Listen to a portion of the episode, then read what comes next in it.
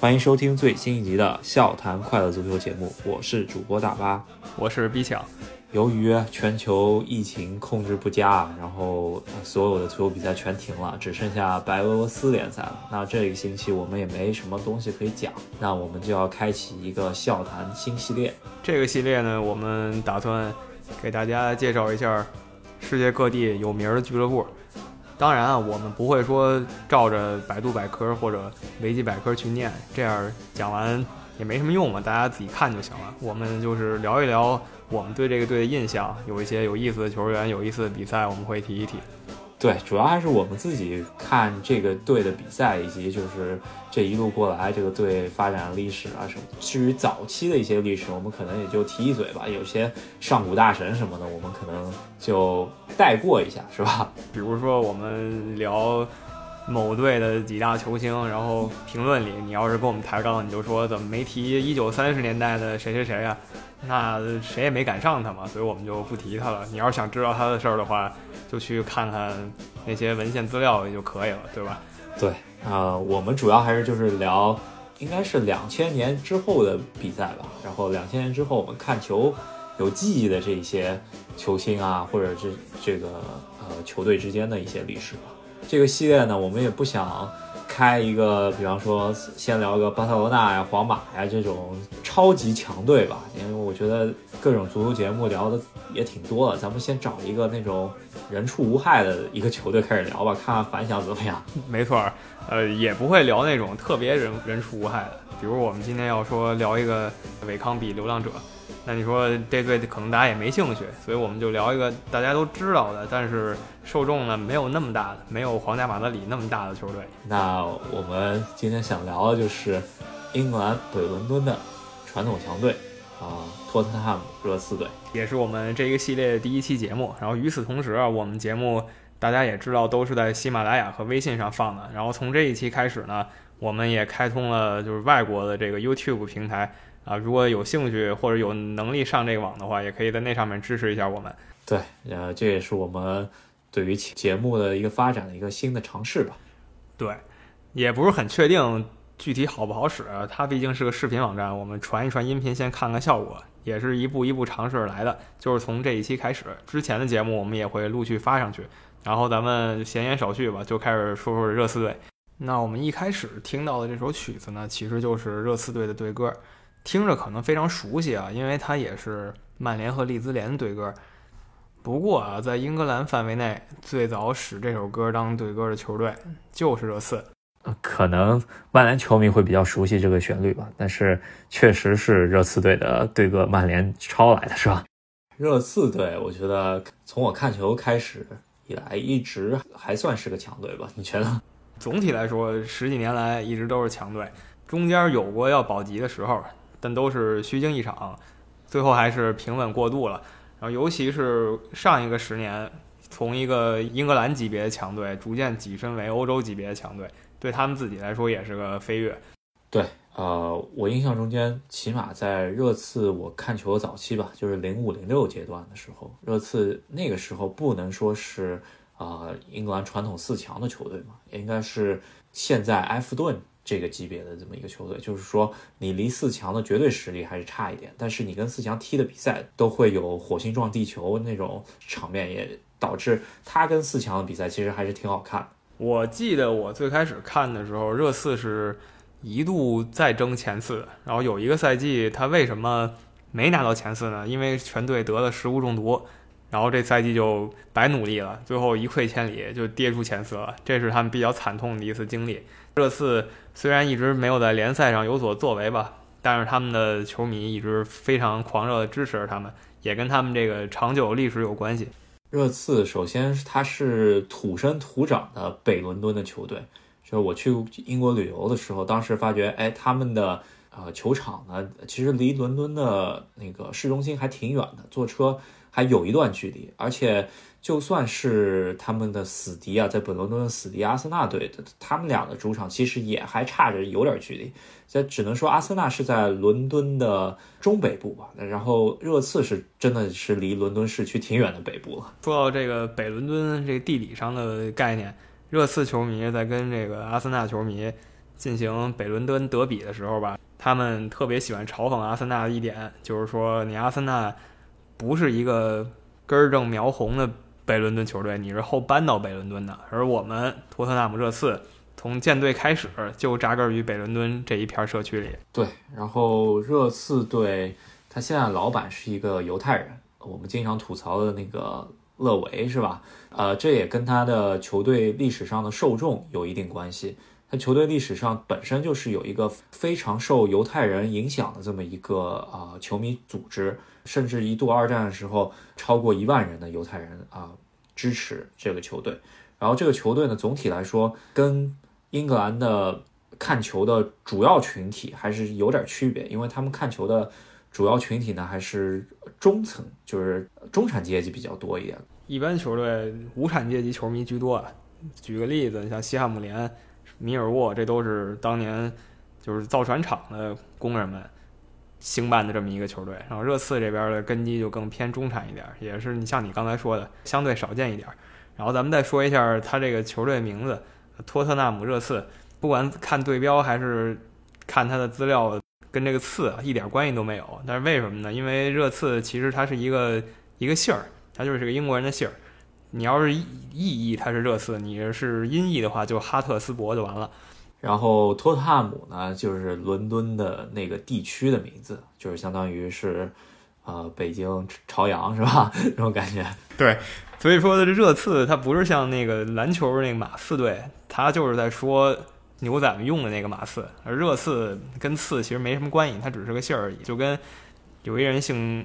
姓马似的，他们家其实跟马没什么关系，他只是姓马。对啊，然后热刺的队标呢，我觉得最新的那个对标也是他们比较传统，然后改的比较潮流一点，那就是有一个像鸡一样的这么一个鸟类吧，站在球上面，是吧？开始还在想这是不是什么就是很少见的鸟，或者说是他们那地区特有的鸟，最后仔细研究发现就是普通的公鸡，也没什么特别的，就是咯咯叫你打公鸡。然后在啊热刺。应该是去年翻新新球场之前呢，它的主场名字我觉得还挺让人啊有记忆的，真的就是它主场名字叫做白鹿巷球场。哎，这个名字有有那么一点诗意，是吧？对，翻译的也好，英文名字本身也挺好听的。它现在新建成了球场以后呢，主要目的呢就是为了能让更多球迷去看，然后一方面它也能增加它的经济收入。然后我们发现原来那个白鹿巷场场爆满。可能是因为球场小，那现在这个新球场就是能多坐好几万人，居然也是场场爆满，就可见热刺在那个地区它的拥趸是非常多的。呃，甚至在啊重修球场的时候呢，他们一度搬到温布利去踢比赛，然后温布利呃应该是英格兰国家队的御用球场嘛，呃上座率能达到八万多，然后发觉有的火爆的比赛啊。热刺队的，比如说欧冠对勒沃库森那场比赛，甚至达到了他们历史上最多的上座率，就是八万五千人。也就是说，你只要让热刺的球迷去装啊，就是任何比赛，其实他八万多的受众也是能坐满的。对，没错。你就站在球队的管理层来讲，你原来白鹿巷三万多人，你现在这个新的热刺球场，新新的球场就叫热刺球场，是六万多人。大概翻了一倍，那我就等于每每场门票多赚一倍钱呗，这还是挺爽的一件事儿。可能唯一比较难过的就是热刺离开了自己使用了一百多年的白鹿巷球场。嗯，啊，但是这个新的托特姆热刺体育场啊，应该还是在原来白鹿巷的遗址上面建的，虽然不叫同一个名字了，但我觉得对于球迷来说，看球的起码的呃地点还是一样的吧，对吧？然后场地。容纳量呢，从原来三万多、三万八千多到六万两千多，然后相当于多了近一倍吧，快快一倍的受众啊。然后这个场地也是现在全欧洲最先进的球场，呃，我个人还是没去过，但是很期待之后去。也据说它有全欧洲最长的一个，嗯，就是啤酒的吧台啊，非常期待。我以前也去英国旅游过，然后北伦敦。白鹿巷，我是从外面过去过，没进去。呃，热刺球场这个新的热刺球场，以后可以去看一下。就因为它拆了白鹿巷，然后地址几乎没变嘛，所以我们也可以说它这风水应该也没怎么变，还应该是个风水宝地。就就不像阿森纳，你可能搬了个球场以后，整个球队就气质上就崩了，也不知道为什么。然后整个球队吧，我觉得怎么呃说热刺队从现在的战绩上来说啊，现现在热刺跟可能十几年前的热刺已经是等于说是零件全换了吧？我觉得现在是穆里尼奥带的这么一个热刺，还是属于在阵痛期的这么一支热刺，而十几年前也不能说是阵痛期了，因为。热刺这个球队在历史上也没有那么辉煌嘛，对吧？呃，那个时候也就是中游，所以说只能说他们在上个赛季的话，应该是他们啊在他们球队历史上最高光的一年。因为上个赛季他们打到了欧冠决赛，最后得的是个亚军，然后这个事儿也是打破了热刺半个世纪以来的一个传统嘛，就他们自己总结有这么一个传统，就他们认为从五十年代开始。每一个十年，他们至少都能拿一个冠军。然后事实也确实如此。五十年代、六十年代有联赛和足总杯，然后到七十年代非常不得了，都去欧洲拿这个联盟杯冠军了。这也是他们至今用来嘲讽阿森纳的一个资本。然后九十年代拿过足总杯，然后两千年第一个十年拿过联赛杯。那一零到一九年颗粒无收，还是比较尴尬的。对，本来是以为要拿就拿个大的，然后 想拿欧冠是吧？然后可能一下子吃不了那么胖。对，反正热刺历史吧，大概是这样。我可以说一下我最开始知道热刺的几个来源吧。一个是当时看英超肯定会了解这个球队，具体去听说这个球队在中国的受众呢，是有一次我看这个足球周刊，然后有一个记者，他说他九一年的时候就已经是一个狂热热刺球迷了。我还是挺惊讶的。当时我在想，热刺这个球队不温不火的，有人在中国会十五六年前就开始看这个球队。然后那个记者接着就说，当年热刺九一年拿到足总杯的时候，我在家里激动的把我们家床给蹦塌了。然后我觉得真没想到，在中国还有这么狂热的热刺球迷。可以想一下，就是现在你说中国有多少人死忠埃弗顿的？几乎没有。我觉得跟当时那个死忠热刺的感觉是类似的。呃，但是在英国的。球迷群体啊，热刺属于应该是英国最被欢迎的几支球队之一啊。应该来说，怎么也是英格兰前六的支持的球队啊。然后在伦敦这么激烈的球迷市场啊，他居然能作霸一方吧？呃，我觉得在英国的球迷群体中间，这个热刺队的地位肯定是很高的。除了阿森纳球迷对他们恨之入骨吧，热刺也没有什么世仇了，感觉。就阿森纳一个，就是他们两家是绝对的死敌，然后几乎没有别人来打扰他们的对抗。对，呃，可能在穆里尼奥时期的切尔西队可能还有那么一点火药味吧，但总总体来说，还就是伦敦这几支强队吧之间会有一些火药味吧。但但真的是属于世仇的话，那就是阿森纳一支。对，那咱们已经聊到了热刺队最火爆的部分了，就是跟阿森纳的仇恨。那其实最开始我看英超的时候，热刺比赛或者热刺比赛集锦吧，因为那时候年纪小，也没有机会熬夜看足球。热刺比赛集锦我也不会去关心的。但是如果他们跟阿森纳踢的话，这集锦还是一定要看的。呃，有很多经典的，我们上一期也提到了一句，零八年年底的时候有一场阿森纳跟热刺的四比四大战，非常经典，有兴趣可以回去查一下。然后，热刺在我看球的早期的时候，零五零六赛季的时候，那个时候。应该是他们之前的那个教练叫马丁约尔，被啊管理层辞了。当时我们上一期也带到了，这就是那个西班牙教练叫拉莫斯入主热刺。那个时候感觉像是热刺想要做一番大事业吧，带来一个欧洲大陆的教练，然后想踢那种啊踢好看的足球吧。呃，热刺在历史上面其实也都是以踢漂亮足球而著名的。啊，其实跟阿森纳的理念是挺一样的，我觉得，呃，然后拉莫斯入主之后呢，那个时候我印象中间热刺就是有四个非常非常好用的前锋，他们当时只能排两个首发嘛，呃，我觉得还挺可惜的，是吧？首先首发的话，当时我记得，呃，零六赛季的时候，应该是贝尔巴多夫搭档罗比基恩，在替补席上面呢，还有一个非常好用的那种小的那种小快灵的前锋，就是迪福，然后他们还从。当时查尔顿吧，嗯，买来了，呃，应该是上个赛季在在查尔顿踢得非常好的达伦本特，两千多万。当时的物价水平的话，你想，亨利转会去巴塞罗那也就两千五百万，而达文本特身价已经达到两千多万，可以想象到达文本特当时的预期是得有多高。那其实达伦本特实力确实也配得上这个身价，他后来一直在弱队踢，桑德兰这种弱队，但他的效率一直在英超是排得上名次的，所以就非常了不起的一个球员。然后这四个球员吧，我觉得应该最出名、最出名应该就是贝尔巴托夫吧，我觉得潇洒哥是吧？对他这个人比较懒散吧，在场上风格也是独树一帜，别人跟这儿勤勉的跑动，他在场上溜大街，但关键的时刻呢，他都会出现在位置上。打入自己的进球，对，后期他就卖到了曼联队，然后在曼联队也算是踢出了一段不错的岁月吧。嗯，你刚才说的他的搭档就是罗比基恩，这个是我其实非常喜欢的一个球员。然后他加盟到利物浦的时候，我更开心了。你喜欢一个别的队球员，然后突然就来你的球队了，然后我非常激动。但是呢，他在利物浦没有太多作为，半个赛季，前半个赛季只打进了七个球。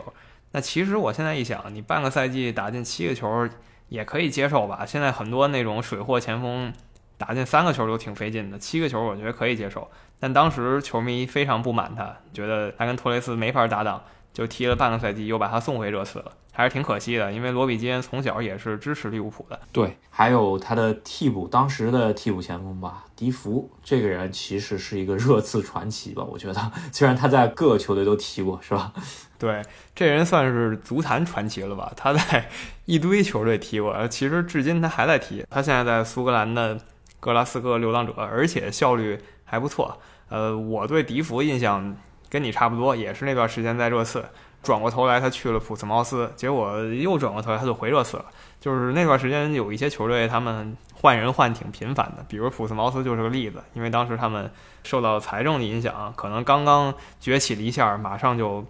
一盘散沙了。嗯，迪福也是凭借他在热刺不错的表现，后来啊得到了英格兰国家队的征召，也算是当时一个在英超比较好用的前锋吧。然后达文本特呢，其实就属于在中下游球队混得比较不错的呃高效率前锋吧。我觉得讲了这四个前锋了以后呢，这这我觉得是属于热刺的一个阶段，在拉莫斯被炒鱿鱼之后呢。进入到了热刺的第二个阶段，那就是啊，老雷德纳普掌帅热刺，然后把热刺可以说是从一个中下游的球队吧，然后慢慢调整到了一个中上游能够争四的球队。其实热刺在拉莫斯最后的几个月里啊，那个赛季零八年开始的时候，他们还是相当有雄心壮志的。我至今都记得他们在一个热身赛里。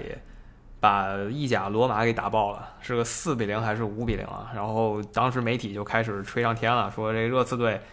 马上新赛季就要打破四强格局，四强谁会被他挤下去呢？让我们拭目以待吧。然后结果没想到两个月以后，热刺在倒数第一的位置上，走马换将，换了老雷，重新力挽狂澜吧，也算是。老雷确实有两把刷子，打造了一个全新的热刺队，后来很多都成为了国际顶级球星。当然，他们不全是老雷带来的，有一些人就是那个拉莫斯带来的，但是他没在拉莫斯手底下发光而已。呃，老雷也是打破了之前热刺队所进行的呃所使用的阵型四四二吧，现在改成了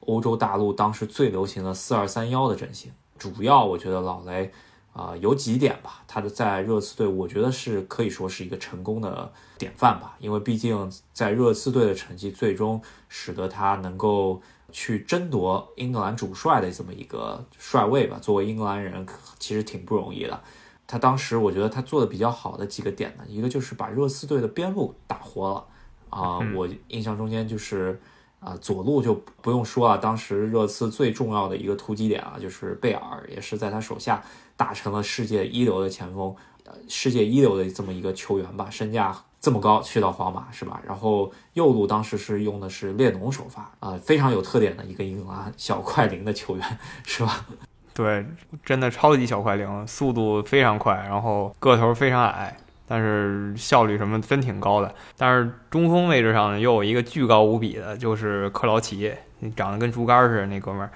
当时是克劳奇主要踢那种比较重要的比赛吧，有战术价值意义非常大。而且克劳奇其实，在热刺的历史上也打进过一个非常有历史意义的一个进球吧，就是热刺队能够进到欧冠的这么一个制胜球，就是克劳奇打进的。哎，其实啊，这个球至今几乎正好十年了。我刚才想说是在一零年的四五月份，那现在是二零年四月份，几乎就是十年前啊。然后克劳奇把热刺送进了欧冠联赛，对他们来说是一个非常重要的突破。对，然后我觉得还有一个。老雷做的特别好的点呢，就是他的三个中场用的都是有点类似于当时穆里尼奥的这么一个架构吧，有一个传统的拦截型的，有一个组织型的，还有一个进球型的，是吧？各个位置能人辈出啊！你先说一个，就是莫德里奇。当然，莫德里奇不是老雷挖来的，这个功劳还是给那个拉莫斯吧。但是来了以后，在老雷手底下彻底成为了。所有防守球员的噩梦，老雷的原话：所有防守队员的噩梦。对，当时拉莫斯把他挖过来的时候呢，我印象非常深啊，就是他在看台上看球，当时就是说，呃，从克罗地亚挖来了一个 Wonder Kid，是吧？就是奇迹男孩。然后我想，哎，这么瘦小这么一个球员，到底能不能适应英超呢？然后没想到啊，这个可能第一个赛季还好吧，之后就慢慢看出来这个球员的气质。但是我真的没有想到，最终他能够走到一八年世界杯，然后帮助克罗地亚拿到亚军之后，拿到了世界足球先生这么高的高度，我确实没有想到。对对对，就是我也认可他是一个英格兰联赛当时顶级球员，但我确实也没想到他去了皇马，依旧是那个队里最顶级的，然后还能一路攀升啊，一直到一八年打破梅西跟 C 罗垄断的就是他。然后还有一个球员吧，当时。我觉得是一个现象级的球员，可能也是老雷的后期了。在老雷，呃，带热刺带的最好的这几年，就是好不容易进到欧冠之后呢，跟皇马最终踢到八强的那个赛季，啊，那个赛季最出彩的一个是贝尔，还有一个就是他从皇马挖来的范德法特这个球员，应该是属于是范德法特郁郁不得志吧，在各个球队当初，呃，应该是属于那种。传奇式的天才性的球员，然后最终在皇马没有踢出来，到热刺之后开始发光发亮。我当时记得范德法特的表现应该是个现象级的。对他来到英超以后非常吓人，有一段时间几乎热刺的进球都有他的参与，直接进球也好，传球助攻也罢，他反正当时是热刺一个至关重要球员。可能很多人也觉得当年这个。阿贾克斯天才，这个汉堡天才，虽然在皇马被埋没了，但是来到热刺以后，他终于展示自己的天赋。但比较可惜啊，就范德法特他在热刺那段时间确实特别火，但是没火两年他也就走了。然后防守型球员呢，热刺就用的比较可能小众一点吧，就是自己青训，什么杰纳斯呀、胡德尔斯通啊，这这些球员可能就没有那么名气大吧。所以说总体框架来说吧，热刺。前场被老雷调整的不错，中后场呢都还算是一些小众的球星，然后最终能够拼凑起来这样的战力，呃，最好的战绩吧，在老雷手底下应该就是跟皇马踢到了欧冠八强，但是被皇马涮了一遍，然后球员吧各奔东西这样子。嗯，对，反正那支热刺还是给人印象挺深的，然后尤其对我吧，当时利物浦开始走下坡路了，然后热刺其实就成为了。直接竞争对手，很多场跟热刺比赛都踢得你死我活的。对我印象中非常深刻的就是对利物浦、热刺踢过一场四比零吧，然后莫里奇那场神发挥是吧？呃，当时热刺跟利物浦是在一起竞争联赛第四嘛，然后热刺其实那段时间还压着利物浦一头，不过也是十年前的事儿。然后那段时间，反正在雷德克纳普手底下还有不少这种小众球员，但是如果你常看英超的话，他们。其实，在各地都混迹挺久的。我说一个，有个南非的叫皮纳尔的，我觉得很多人可能会记得他，因为他的外表比较特别，他那一个头辫子在英超联赛还是挺独特的。二零一二年呢，老雷的科纳普呢，就是可能也是因为年龄的原因吧，辞去了热刺的职务。自这个时候呢，觉得自己的班底挺不错的，然后当时就请来了在切尔西郁郁不得志吧。在切尔西第一个英超赛季踢得非常不好的啊，博阿斯，然后觉得呃要请一个欧洲大牌来带自己的球队啊，可惜博阿斯在热刺的表现也是挺灾难级别的吧，是吧？葡萄牙来的教练，也是这伊比利亚半岛上的人，跟之前那个拉莫斯比，还不如那个拉莫斯呢。他待了四五个月就灰溜溜走人了。我记得把他打下课的是苏亚雷斯，在一场利物浦跟热刺比赛里，苏亚雷斯真的是天神下凡级啊，把热刺打了个五比零，然后博阿斯当场就下课了。对，可以说啊，就是这段经历过后呢，博阿斯在英超两次失败，在这之后呢，博阿斯也渐渐淡出了啊世界名帅的行列吧。在博阿斯下课之后呢，临时代班的这个教练叫做舍伍德，这个人是一个英格兰人。他没带几场比赛吧，战绩吧，可能当时比博阿斯稍微好那么一点点。当时还有呼声说让他继续带下去的，给他一个机会。后来列维也是最终没有选择让他继续带吧，从南安普顿挖来了波切蒂诺这个教练。舍伍德没让他带有一个原因啊，我们翻回去就看他接手这次这半个赛季，他大概是圣诞节左右接手的。然后一下呢，在一个月之内就没输过球，基本全胜，然后平了一场，所以说算是非常蜜月期的一个表现。然后接下来他遇到了当时就是争冠的曼城队，直接被打了个一比五，被打花了。再过俩月又遇到了争冠的切尔西，输了个四比零。再过一个月遇到争冠利物浦，又输了个四比零。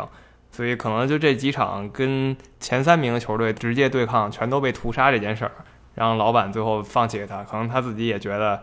哎，这没啥意思，因为热刺还是有雄心壮志的，不是说我在英超中游就可以接受的一个球队。那你说你跟前三名球队都是这种惨淡表现，很难让球迷放心，让老板满意。然后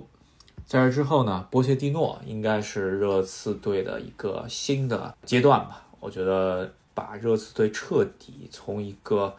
呃争四的球队。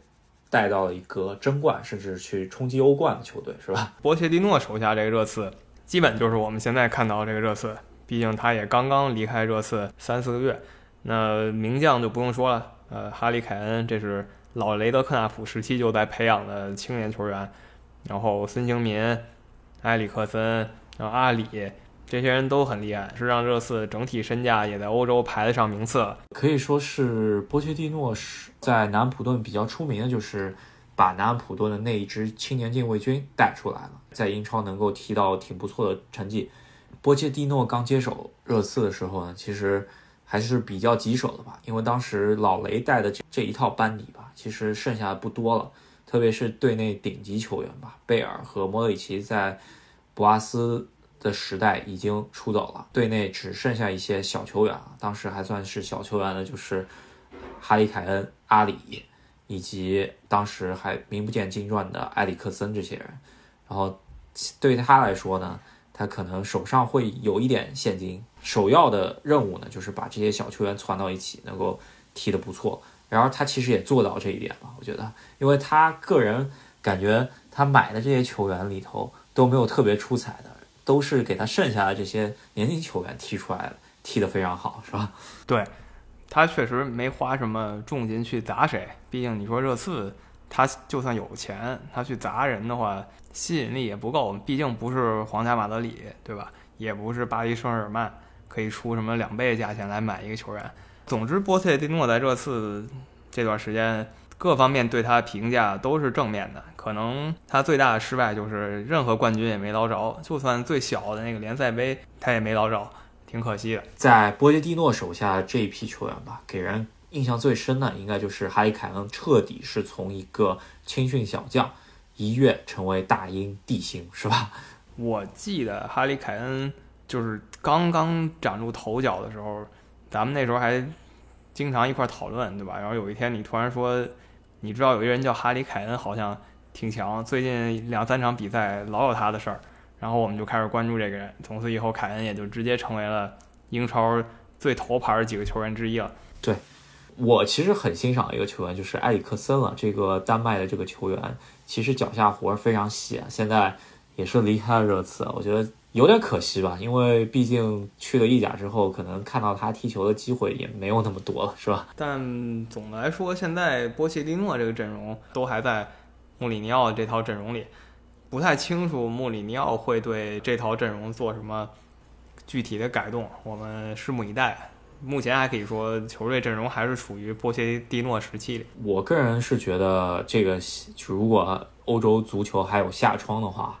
那穆里尼奥可能会对啊热刺这个阵容会进行非常大的改动，因为我觉得整套热刺的阵容来说，呃，以穆里尼奥的要求，起码在中场上面其实不符合，呃，以及锋线边路都都不是很符合。所以说吧，其实热刺也是在二零二零年的这个当口啊，其实是呃俱乐部历史非常重要的一个节点吧。能不能继续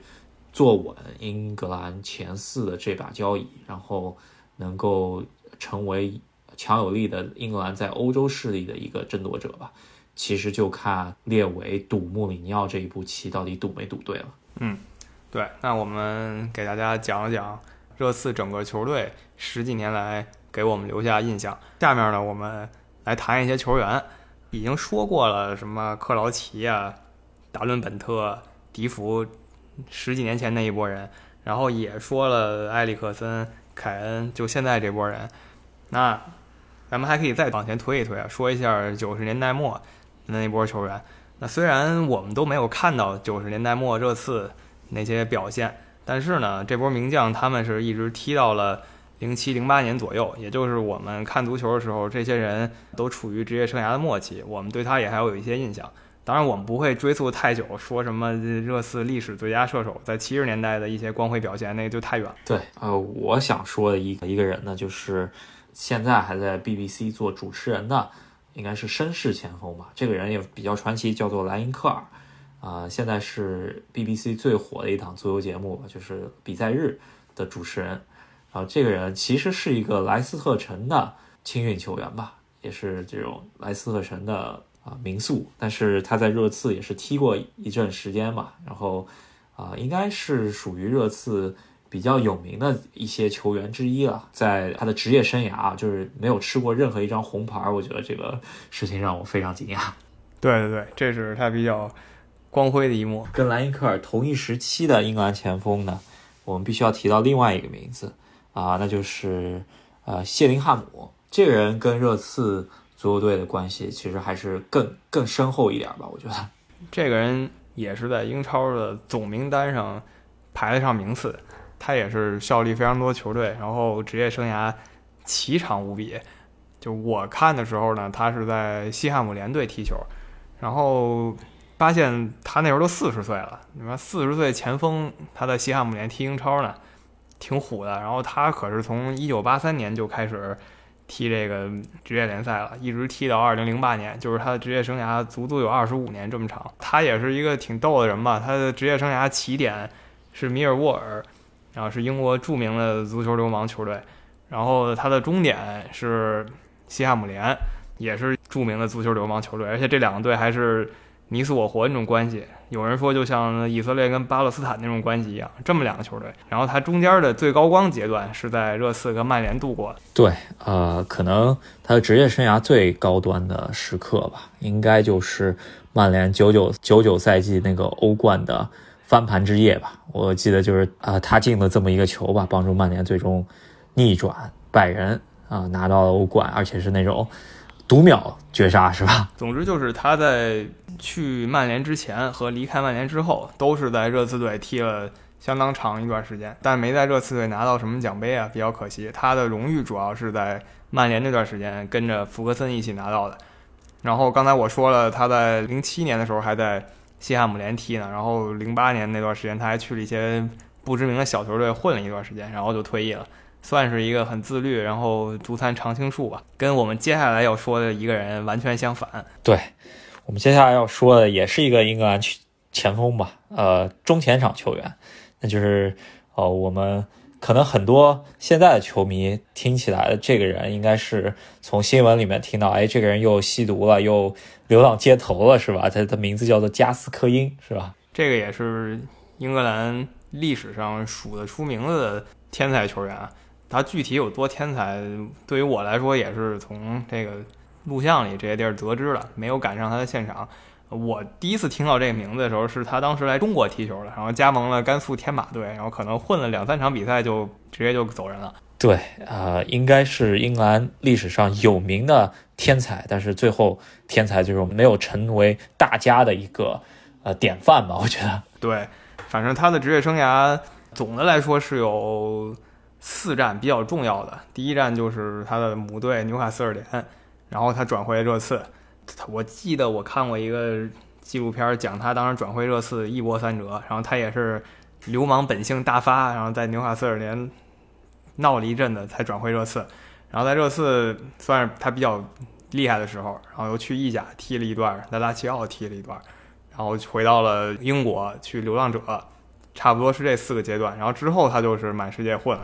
九十年代还有一个非常重要的一个前锋球员吧，虽然在热刺队踢的时间不久，但是也是世界历史上都还算有名的这么一个前锋球员，那就是金色轰炸机克林斯曼。克林斯曼在热刺期间呢，也是进过一些非常。令人炸舌的一些进球吧，特就是那种传统中锋式那种侧勾啊、倒钩啊这种球，大家有兴趣可以去搜一下，在热刺进过确实那种让英格兰人都不得不服的进球啊！对对对对，你这么一说，我想起来了，你现在去看英超总历史的精彩进球，应该总有他的位置，他应该还是总有那么一席之地的。克林斯曼也是后来去当教练什么的，也是陪我们这代球迷。嗯，度过了几个世界杯啊、欧洲杯这样的大赛。那我们刚才介绍的是我们看球之前热刺的几大明星，然后接下来呢，我们要说一些热刺的争议人物。那其实热刺的争议人物主要还是在于他跟阿森纳之间的一些事儿，然后最主要的那些人就是效力过这两个球队的球员。呃，首先吧，就是效力过两个球队的球员本来就不多，然后最臭名昭著的几个吧，咱们就提一下，一个就是。啊，唯二的既在热刺又在阿森纳踢过北伦敦德比的，然后又又同时代表两个球队进过对方球门的这么一个球员吧。有一个球员是上古年间的，咱们不就在这里不多说了。还有一个球员呢，就是我我们所知道，就可能是呃没有任何一个球队喜欢的这么一个球员，就是阿德巴约吧。嗯，对，这人其实真挺混的啊。他去年的时候。发了一个十年纪念，他纪念什么呢？就是他零九年刚加盟曼城，然后他对阿森纳有了刻骨的仇恨。他在曼城踢进了阿森纳一个球以后呢，狂奔了半个球场，就跑到阿森纳这个客队球迷面前来了一个大庆祝，然后把这个阿森纳球迷彻底激恼了。然后去年年底这事儿过去十年了，然后他在网上还发了一个关于这件事儿的十年庆祝，然后他觉得很爽，然后底下很多。阿森纳球迷就骂他嘛，是吧？然后他直接就回复问候人球迷母亲那种话，这节目里就不能说了，反正就哔哔哔哔哔，就那些词儿。他应该是从阿森纳去到曼城之后，又混了一些球队，甚至被租去过皇马，然后最终是来到热刺，在代表热刺的时候踢进过阿森纳队的进球吧？呃，可以说。这个人啊，不只是阿森纳、热刺球迷都不喜欢，连曼城可能也不是很喜欢，对吧？对他其实后来他说过，他就是特别讨厌阿森纳，所以怎么能让阿森纳不爽，他就怎么干。我觉得他去热刺跟这个也有关系。然后接下来再说一个人呢，他就比这阿德巴约要温和太多了，也是我们看球的这十几年里经常出现的一名字，就是法国后卫加拉斯。对这个人呢，其实按照他的这个履历来说呢，其实，在呃伦敦应该是大家也不是很待见的，但是感觉名声没有那么臭。呃，因为加斯早期吧，就是在穆里尼奥入主之前就在切尔西踢球，然后在这之后呢，又因为阿什里科尔交换的事情呢，这个去到啊阿森纳，然后在这之后呢，又去到了热刺，呃，所以说他在伦敦一共踢了三家俱乐部。我觉得在伦敦这么一个足球氛围的情况下，照理来说，应该他的名声不会太好嘛。他虽然转会的比较奇怪，但是他没有像阿德巴约那样在社会上那么张扬，是吧？还天天出来跟人对喷，所以他就比较低调，这事儿也就不了了之了。然后还有一个不太重要的球员，就叫大卫本特利，这个人是阿森纳的小将，走来走去就走到热刺那儿了，也是被刚才提到的过那个拉莫斯给带来的。这个大卫本特利当时来的时候说是下一个贝克汉姆，英国绝对的天才，但结果其实啥也不是。对，主要还是因为他的名字的首字母也是 DB，然后当时他的脚法也挺不错的，特别在北伦敦啊那场我们说过四比四德比中间，他进过一个半场吊射，那个我印象中间非常深的。啊、但是这个人最终也是因为伤病也好啊，最终没有得到大家所期待的这么一个足坛地位吧。不会引起太多仇恨嘛。他在阿森纳的时候就是一小朋友，那你说送到热刺，他也没踢出来，就这样了。那接下来我们最后要说的两个人是这期节目最后压轴的两个角色，然后他们本来是一对搭档，然后其中一个人呢成为热刺永远的传奇，然后另一个人呢成为了热刺球迷终身痛恨的一个球员。那那个传奇就是莱德利金，然后他的搭档就是索尔坎贝尔。对，莱特利金给人的印象就是这个球员呢，大家都说他非常厉害，他一直是拿着热刺队长袖标，然后只要他一上场，其实表现还挺稳定的。但是他上的比赛实在是太少了。对他属于那种十场比赛他恨不得有十一场都错过，就那么一个感觉。你说热刺一号队长是谁？所有人都知道是莱德利金，但是他就没上过，他老在那个医院里躺着呢。我甚至记得他有那几个赛季，你说他作为一个队长加后防中间，他一个赛季就上了四五场，你就可想而知他的伤病严重到什么程度了。对，但是所有热刺的球员都觉得他非常厉害，然后所有的球迷都非常爱戴他。可以说，这个人的人格魅力肯定还是没有问题的。我觉得，没错，截止到目前，他们最后一个奖杯零八年联赛杯也是莱德利金举起来的。然后热刺去年来中国踢比赛，就这种商业比赛，也是莱德利金作为压轴的角色。就是你要是热刺死忠的话，你可以去见莱德利金，还是挺爽的一件事儿。那我们接下来说的就是本期最后出场的压轴人物了，就像小说里出现的最后反派索尔坎贝尔。可以说是阿森纳球迷以及热刺球迷心中非常重要的一个集火点吧。索尔坎贝尔高价转会。投向死敌吧，阿森纳。首先就是在他转会之前，就是他离开热刺去阿森纳之前，上一个离开热刺直接去阿森纳的人已经是二十多年前的事儿了。就这事儿已经二十多年没有发生过了。他作为热刺顶级头牌加上队长，他直接就转会去阿森纳了。你可以想象热刺球迷受到了多大的刺激啊！对，然后呃，我记得当时热刺球迷甚至打出标语吧，就是说他是。热刺的犹大是吧？就直到今天啊，热刺很多球迷他们没有任何理由就开始给这个索尔坎贝尔唱赞歌，然后是这么一旋律，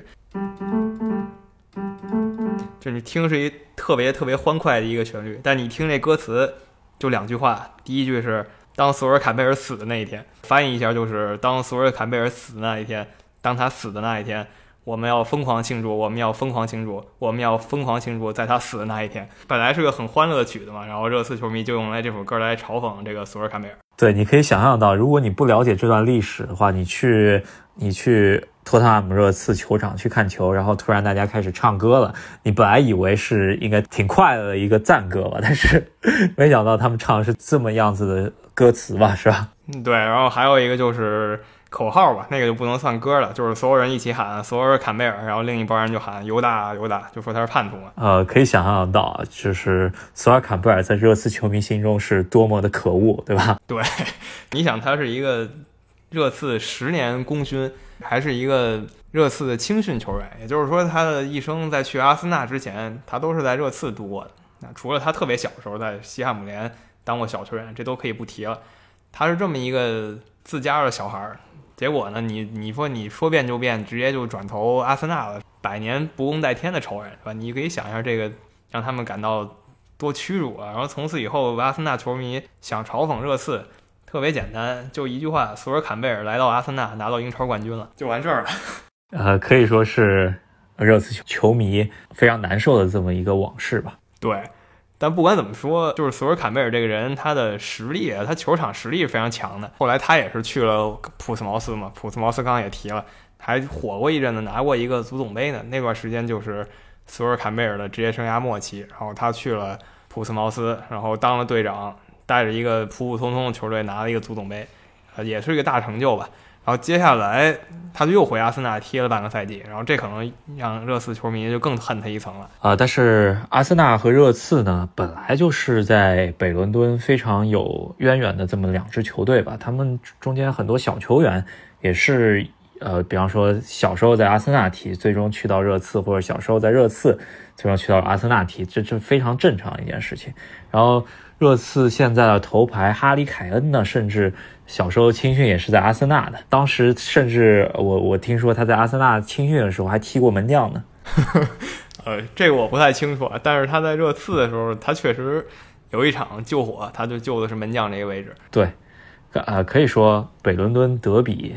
啊是英格兰足球的一个非常有意思的一个风景线吧，对吧？就是我觉得，如果真的呃，就是大家有兴趣的朋友去到伦敦的话，是可以去看一下北伦敦德比，然后去感受一下这个敌对的气氛的，是吧？对，真的应该是一票难求吧。但有机会的一定要去看，我也很想去体会一下这个感受，听一下什么《索尔坎贝尔之歌》这样的曲子。对，那这一期的节目呢，我们主要还是就是讲一讲热刺以及热刺跟阿森纳之间的一些渊源吧。这一期节目呢，也是我们第一期给大家带来呃关于欧洲豪门球队的一些我们自己看球的一些经历，希望大家能够喜欢。节目开头的时候提到了，我们也开通了。YouTube 的频道啊，喜欢我们的节目的朋友呢，别忘了点赞或者点个订阅啊，非常感谢你们。那这一期介绍的是热刺，结尾处啊，我们也是把热刺球迷唱的这个《索尔坎贝尔之歌》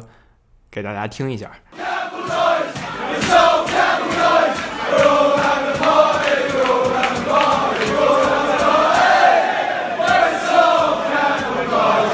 那么这一期的笑谈快乐足球节目就跟大家聊到这里，感谢大家的收听。那喜欢我们节目的朋友呢，希望你们能给我们的节目点个赞、点个订阅，或者在评论区留言和我们一起互动。喜马拉雅上呢也有一个专辑打分的功能，然后来支持我们的节目。对，如果想要呃更加了解我们节目的朋友呢，也可以到微信的公众号上面去搜索“赫斯基大帝”。然后我们这个公众号上面同样也会发布我们的节目，以及在这期节目底下，我们都会发相关的问卷调查，希望大家多多参加。然后，如果想要跟我们一起聊足球的朋友呢，可以在各个平台、微信、微博以及喜马拉雅给我们私信你们的微信账号，然后我们会把你们加到我们的微信群里面，然后一起来聊足球。对，那我们这个群呢，只讨论足球这一个话题。然后现在群里有将近四百个朋友，也非常期待你的加入。对，那我们下一期再见吧。下期再见，拜拜。